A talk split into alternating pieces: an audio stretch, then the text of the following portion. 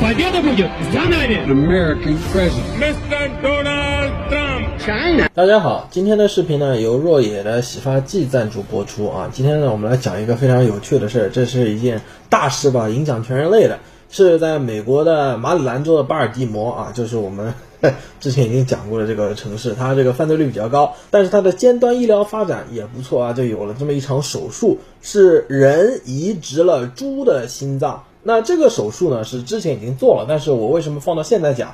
因为现在他这个病人已经移植超过一个月了。一般认为啊，他刚移植之后，特别是他要脱离我们说的 ECMO 就体外心肺循环这个机器，什么意思？假如我现在移植了一颗猪心，我自己的心脏不行了，那么移植了猪心是不是马上我就要依赖这颗猪心活了呢？并不是，你要给他一定的缓冲期，让他慢慢适应，能够承受复合成为我这颗人心之后的一系列要求。那么在这一段过程中呢，涉及到我之前啊在节目里面多次提过，也最近跟这个重症医学科的医师聊到的，叫 ECMO 体外心肺循环这个机器。也就是说，患者移植了这个动物心脏之后，他并没有马上去使用这颗心脏，而是只是让这颗心在身体里面你好好待着，好好适应，适应一段时间啊，行了吧？慢慢慢慢一步一步的，最后完全复合，脱开这个体外心肺循环。在这段适应的过程中，ECMO 是给他这个心脏适应这段时间。啊，所以说在这段时间里呢，我个人是非常感兴趣，说你在这一段比较容易可能会发生啊急性排斥反应，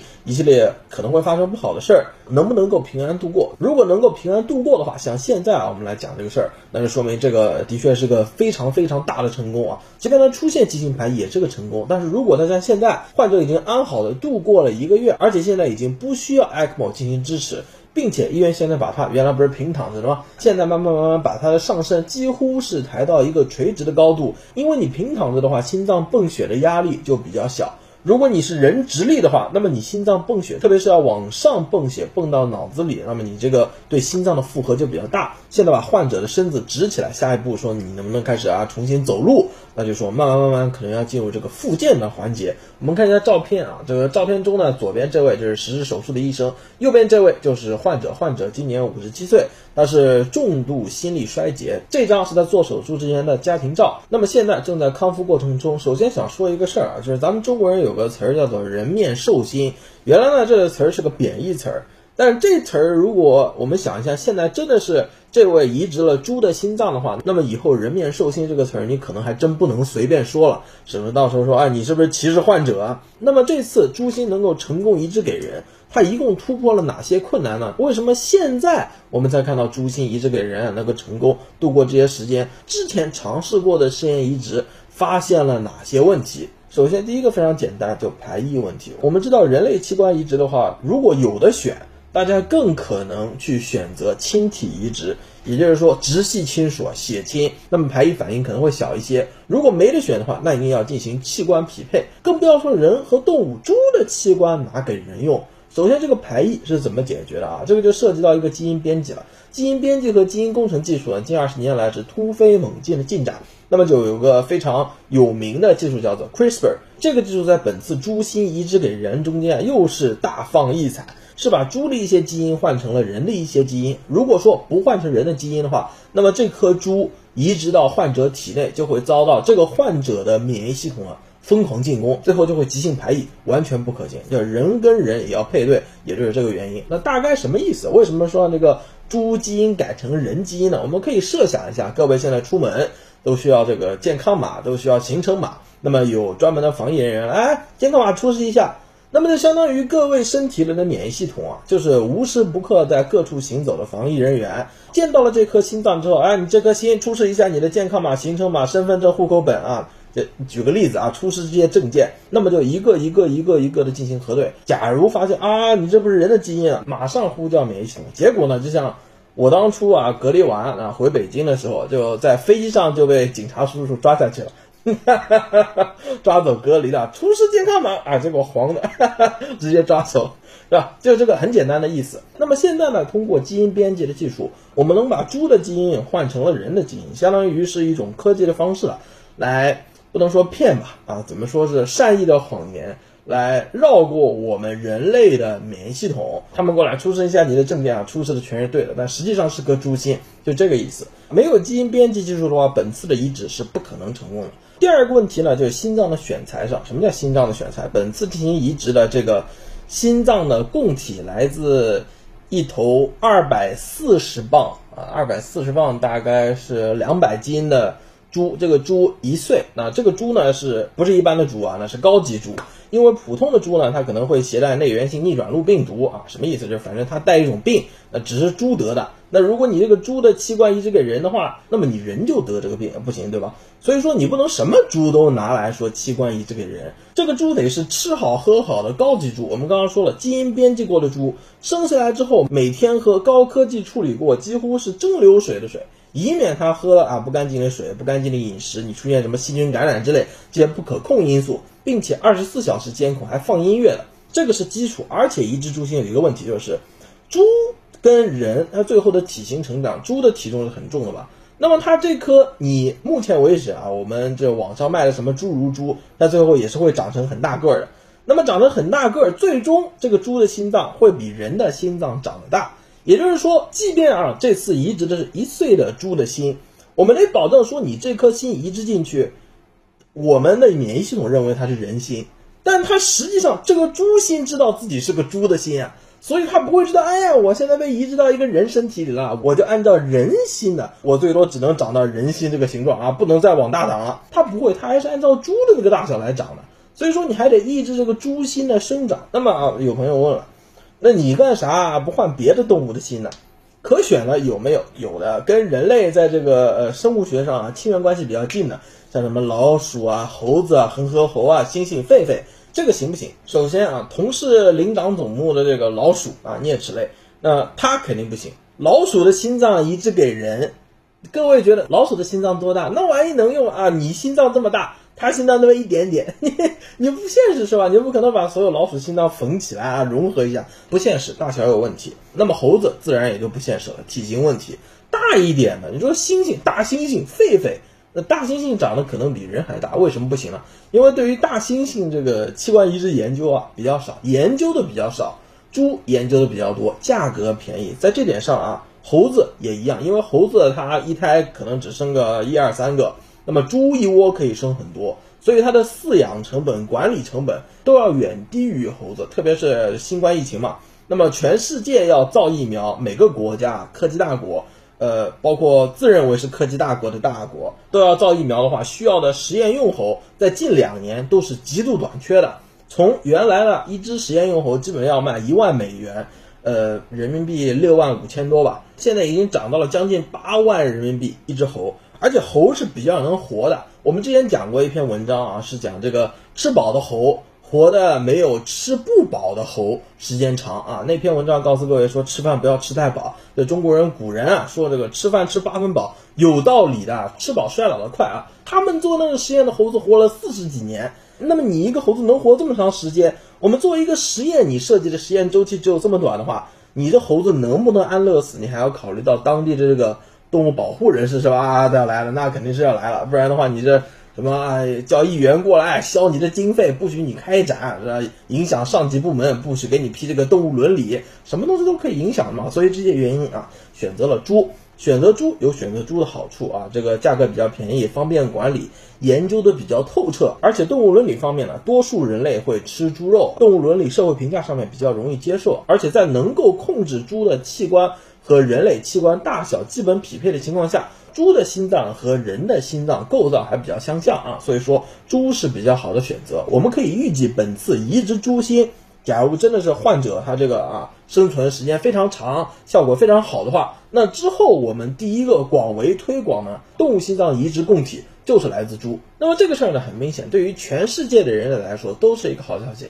看一下美国的数据啊，美国每年正在等待器官移植的病人是非常多的。到二零二一年的时候，这数据还在十万人以上。每天有十七个美国的患者因为等不到器官移植失去生命。所以这张图上我们看到患者等待器官移植的曲线是非常高的。呃，为什么在这个二零一九年到二零二零年现在还在下降啊？它这个等待人数有下降，并且捐赠的和器官移植的人数多了呢？那是大家众所周知的原因，但是在我国呢，同样等待器官移植的患者人口也是非常大的。在这点上呢，和呃美国啊这个可以说他这次做这个手术啊，除了手术本身，还有手术之外科研搭的这些基础，是希望各位可以看到了。除了我们刚刚说的这个 ECMO 啊，体外讯肺循环能够成为保障医生敢做这个手术的基础之外，还有比方说像这样心脏灌注技术啊。这 Nature 发了一张图，这个图有问题，但是我们还是要先看一下。本来它是一颗猪心，结果呢，这个医生啊就把这颗猪心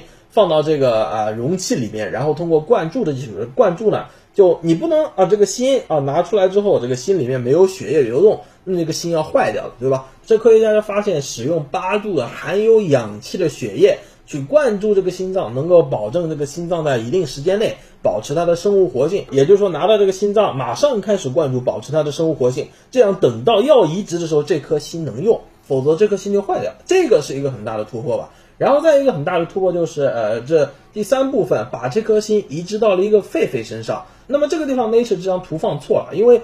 呃，当时科学家做的把这颗猪心移植到狒狒身上啊，狒狒是活了一段时间。其实这个狒狒自己的心脏没有被摘除，也就只是说你自己有心的情况下，那我给你一只一颗猪心，这颗猪心能不能在你身体里面活下去？当然了，也给这个狒狒喂了很多的激素啊，压制它免疫反应的药。这个狒狒带着这颗猪心活了九百四十五天，三年多啊，这个数字是非常可怕的。想到你可能呃一些基因没有敲除，对狒狒你这个用药的剂量、用药的选择，可能没对人类用药那么的精准，都有影响。所以说这些挑战也都是我们假如我们的患者啊排队等着器官移植，希望有朝一日能用上动物器官，我们的医学必须要去突破这些困难。当然了，好消息是猪能当供体给人类提供的器官远不止心脏，能够想到的器官啊，心肝肺肾肠子角膜皮肤。都可以啊，甚至这个外部的器官，像耳朵，假如因为像刀伤、烧伤啊、腐蚀或者自免疫系统，你这个耳朵没了啊，那么也可以在猪身上长一个人的耳朵，然后这个移植给你。对比这些比较精密的器官啊，当然是更容易了。呃，还有比较难的，就涉及到更多伦理争论的，比方说猪的神经元能不能移植给人，这就是一个很严重的伦理问题了。别的器官我们似乎好像啊还是比较可以接受，但是涉及到。大脑里的东西，你这猪脑里的东西能移植给人吗？成功了一个问题。但是科学家现在已经做了类似的实验，比方说之前呢，也也是在美国，那么一只七岁的海狮患有严重的癫痫啊，科学家就从猪的大脑移植了健康的神经元给这只海狮啊，治好了海狮的癫痫。所以这里呢，我们作为人类，全人类现在都想这个问题，说。忒修斯之船啊，这个提出了一个问题，说一艘船它的所有部件都可以被更换，那么等到这艘船的所有部件都被更换过起码一次之后，这艘船还是当初那个船吗？那假如说人体的重要的这些器官大件儿，那如果最终都可以换的话，甚至大脑里面的一些部分，最终也被证明可以是动物的这些器官进行替换的话。那再分情况讨论了，各位啊，第一种情况，意识认知还是人，我还是觉得是我，那他还是自己吗？那第二种考量就是意识和认知都不是他了，变成我们难以想象的某一种情况的话，那他还应该算作他吗？社会上和法律上怎么想啊？这就是一个我我自己也非常好奇，我也非常好奇大家会怎么想的一个问题了。是不光啊，只有咱们中国人是。这是全人类都在想的一个问题，要非常的厉害。现在人类已经可以做到，猪脑子里健康神经元移植给海狮，治好了海狮的严重癫痫。那么猪的健康脑细胞能不能移植给人类治好人的疾病呢？